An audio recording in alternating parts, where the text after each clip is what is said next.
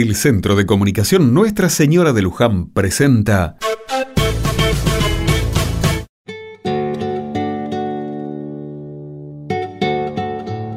Hoy queremos compartir con los amigos del Centro de Comunicación Nuestra Señora de Luján algo que sucedió hace unos años en la provincia de Santiago del Estero. Ya había pasado el verano, pero todavía hacía mucho calor. A la sombra de un gran algarrobo se reunieron un grupo de vecinos. Cerca, la represa seca se cuartea al sol por la falta de agua, mientras el mate dulce corre de mano en mano.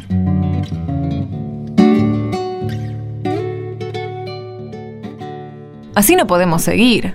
Ayer no pude dormir ni un rato por el calor, pero también por la pena que me da escuchar a los animales gritar por la sed. Es cierto, mira la represa, ya no queda ni el barro del fondo. Ayer volví del pueblo y estuve toda la mañana esperando que me atendieran en la municipalidad para pedirles que nos traigan, por favor, un poco de agua. ¿Y qué te dijeron? Lo de siempre, que tienen muchos pedidos, que solo tienen un camión, que los caminos están muy malos, que ya van a venir mañana, pasado, no saben. Ay, siempre dicen lo mismo. Después cuando vienen traen solo un poco de agua que apenas alcanza para uno o dos días. Peor es nada, ¿no? No, peor es esto, morirse de sed o de tristeza sin hacer nada. ¿Y qué querés que hagamos? Y yo no sé qué más hacer, salvo pedirle a Dios que llueva y que se llene la represa. Eso también tenemos que hacerlo, y creo que ya es tiempo de hacerlo juntos. Pedirle a Dios la lluvia es siempre urgente por estos pagos, y también es necesario que todos lo hagamos con palabras y también con gestos. ¿Con gestos? ¿Qué querés que nos pongamos a bailar para hacer que llueva? Para empezar ya estamos reunidos y eso siempre es mejor que andar cada uno por su lado a ver cómo se las arregla. A mí se me ocurrió una cosa. Hace unos días estuvo de visita un primo de mi marido, acompañado por un ingeniero. Estuvimos charlando sobre la posibilidad de hacer una perforación para buscar agua. Pero eso ya lo hicimos, vinieron los del gobierno, nos dijeron que era posible encontrar agua, pero que no podía saber si, si era buena. Además ustedes saben bien que hacer una perforación es caro y que después hay que conseguir un motor para hacer subir el agua y eso también es caro. Mm, Sí, sí, todo eso es cierto. Pero este ingeniero nos contó que en otros lados ya se hicieron algunas perforaciones y que lograron encontrar agua caliente que sube sola a la superficie. Agua caliente, pero ¿sirve para los animales ese agua o es muy salada? Mm, Bueno, la verdad es que mucho no le entendí. Pero parece que la idea es mezclar ese agua con el agua de lluvia que tenemos en las represas. Y así arruinamos la poca buena agua que tenemos y nos quedamos sin nada, ¿no? Creo que no se trata de eso, yo creo que deberíamos invitar a ese ingeniero para que nos explique. Mira, yo creo que tenemos que invitar al primo de mi marido para que nos explique cómo le fue y especialmente cómo juntaron el dinero para hacer la perforación.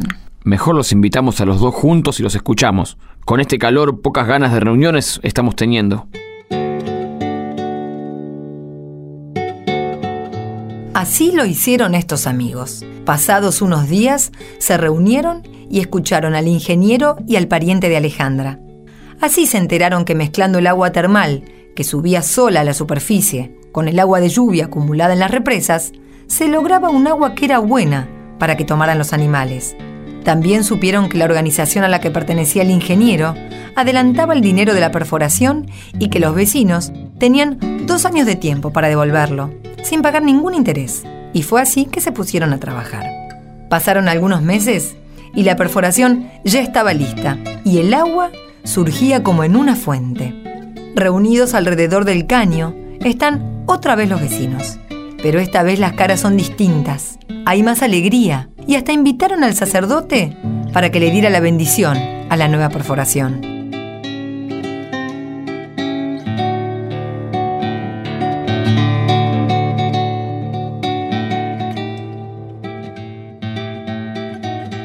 Bueno, vecinos, vamos a ir empezando, que todos tenemos ganas de ver el milagro del agua brotando en nuestra tierra reseca y festejarlo. Lo invitamos al Padre Darío para que nos acompañara y juntos le pidamos a Dios la bendición para esto que logramos entre todos. Yo le voy a pedir al Padre que nos lea algo de la vida de Jesús, sobre lo que estuvimos charlando en estos días.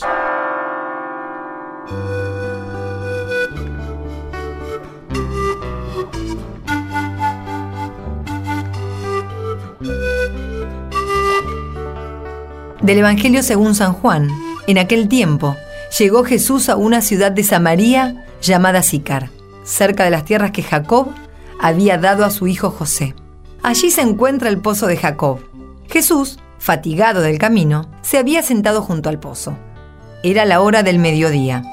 Una mujer de Samaria fue a sacar agua y Jesús le dijo, Dame de beber. Sus discípulos habían ido a la ciudad a comprar alimentos. La samaritana le respondió, ¿Cómo? ¿Tú que eres judío me pides de beber a mí que soy samaritana? Esto lo decía porque los judíos y los samaritanos no se tratan. Jesús le respondió, Si conocieras el don de Dios y quién es el que te dice, dame de beber, tú misma se lo hubieras pedido, y él te habría dado agua viva. Señor, le dijo ella, no tienes nada para sacar el agua, y el pozo es muy profundo. ¿De dónde sacas esa agua viva? ¿Eres acaso más grande que nuestro padre Jacob, que nos ha dado este pozo? Jesús le respondió, El que beba de esta agua tendrá nuevamente sed, pero el que beba el agua que yo les daré, nunca más volverá a tener sed. Señor, le dijo la mujer, dame de esa agua, para que no tenga que venir hasta aquí a sacarla.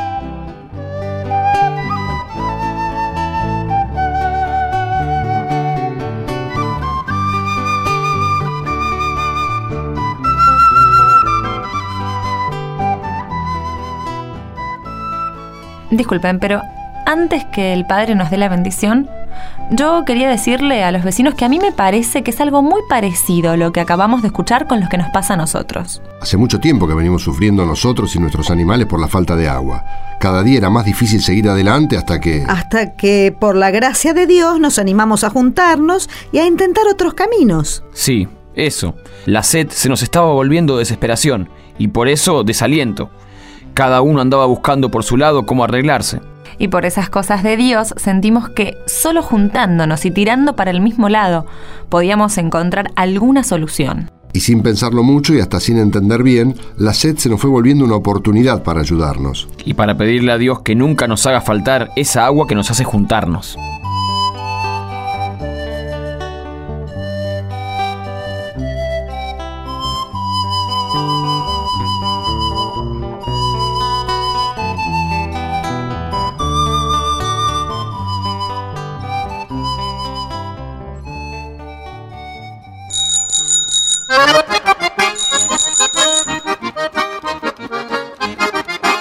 Llegó el momento de saludar a las emisoras que nos repiten en todo el país.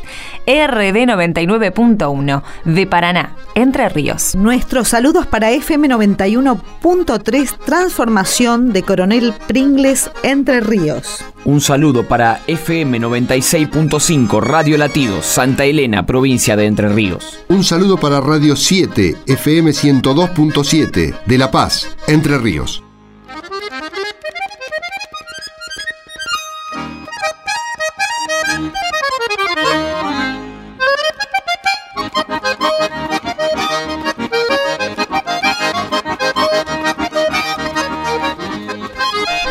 Y así termina nuestro encuentro semanal con la palabra de Dios y en comunidad. Un tiempo para pensar, rezar y compartir. No dejes de compartir todo esto con tus amigos y vecinos. Después contanos cómo te fue. Mándanos un mail a contacto arroba produccioneslujan.org.ar. Nos reencontramos el próximo domingo por esta misma emisora para seguir rezando juntos.